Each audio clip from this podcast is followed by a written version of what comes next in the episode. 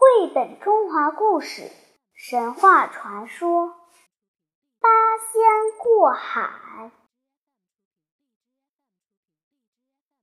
小朋友，你听过八仙的故事吗？你知道八仙是哪八个神仙吗？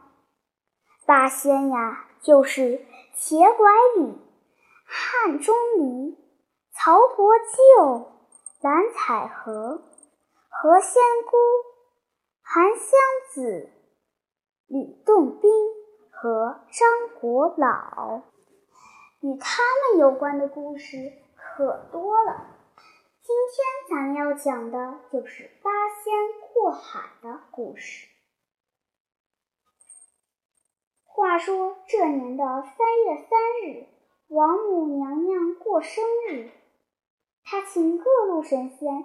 一起去参加蟠桃宴，八仙也受到了邀请，于是一起去赴宴。大家在宴席上喝美酒，吃蟠桃，有说有笑，非常开心。蓝采和还为大家表演了一个节目，他敲着白玉板，边唱边跳。大家看得哈哈大笑。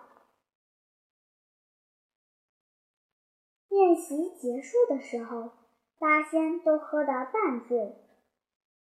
看见远处的东海白浪滔天，吕洞宾提议说：“听说东海的风景特好，咱们一块儿去看看。”大家一致赞成，于是众人架起云头。赶往东海，到了东海一看，哇，大海浩浩荡荡，一眼望不到边，海面上金光万点，涛声如万马奔腾，真壮观。大家的兴致更高了。吕洞宾又提议说：“不如咱们来比赛。”每人把一样宝物扔到海面上，各显神通，用它渡海，怎么样？大家都拍手叫好。吕洞宾拿出宝剑，铁拐李拿出葫芦，投入水中，宝剑和葫芦一下变大了，像小船一样浮在海面上。二人轻轻一跳。稳稳地站在上面，乘风破浪而去。张国老拿出纸驴，的吹了口气，纸驴马上变成了一头欢蹦乱跳的小毛驴。小毛驴昂着头，四蹄翻飞，神气地踏着波浪向前跑去。接着，汉钟离坐在芭蕉扇上。曹国舅脚踏玉板，何仙姑踩着莲花，韩湘子站在铜霄上，纷纷向前追去。蓝采和呢？他用那八块三尺长的白玉拍板，变成了一条白玉小船。白玉小船发出万丈光芒，朵朵浪花撞在小船上。碎成漫天水珠，发出像仙乐一样好听的叮咚叮咚声。蓝采和乘着小船，笑嘻嘻地跟在大家后面。龙王这时候正在水晶宫里吃饭，忽然万道灵光从水面洒下，把龙宫照得晶莹透亮。龙王很惊讶。就派大太子去查看。大太子悄悄浮上海面，他一看，原来是八仙在用各自的法宝过海。大太子喜贪心，这么好的法宝，我要抢过来。他潜入水里，把蓝采和的白玉板猛的一下抽走了。蓝采和扑通一声掉进海里。大太子捉住他，关进了龙宫的牢房。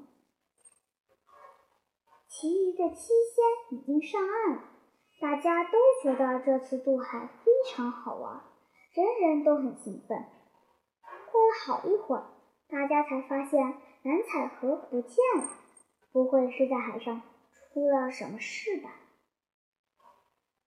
吕洞宾自告奋勇回去找蓝采和，他驾着云彩朝来时的方向飞去。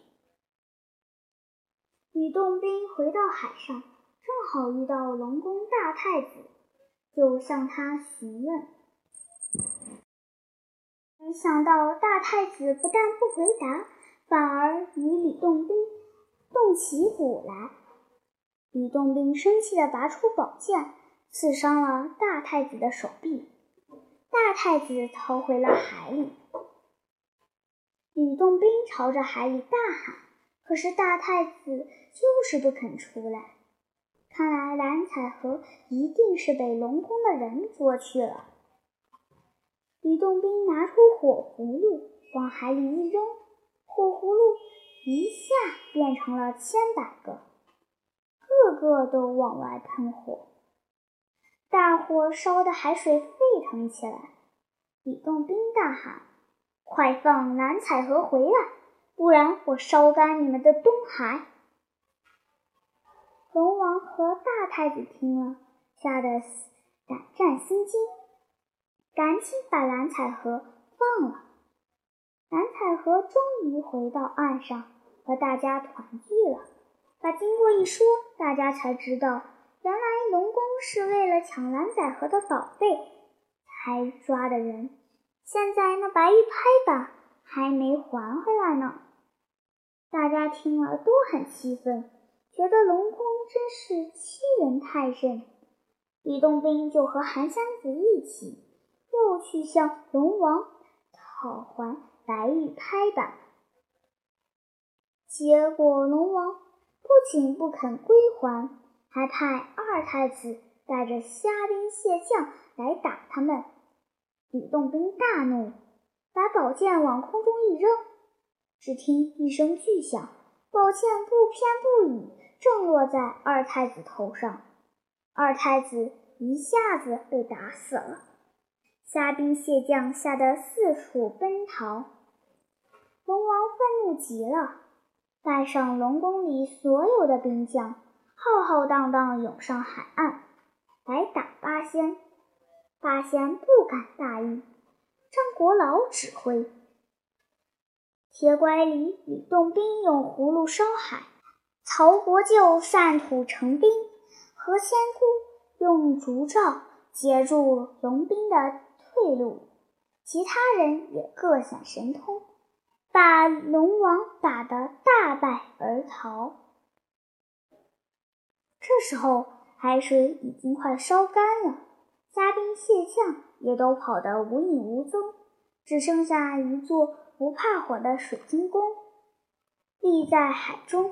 闪闪发光，八仙在水晶宫里找到了蓝采和的白玉拍板，大家都很高兴。突然，滔天大水铺天盖地而来，原来龙王搬来了救兵，四海龙王都来了，他们一齐喷水，要把八仙淹死在水底。幸好曹国舅身上有一条。碧水吸宝带，他把这条宝带拆成八块，八仙一人拿了一块，分开海水逃了出来。八仙虽然转危为安，但都很生气。吕洞宾说：“他用水淹我们，我们干脆用土石把海填平。”于是大家架起云头，来到泰山。围着泰山站好，齐喝一声，齐！一下子把泰山抬了起来。他们把泰山抬到东海，往海里一扔，只见地动山摇，东海被填平了，水晶宫被压得粉碎。四海龙王跑得快，逃了出来。四海龙王吃了大亏。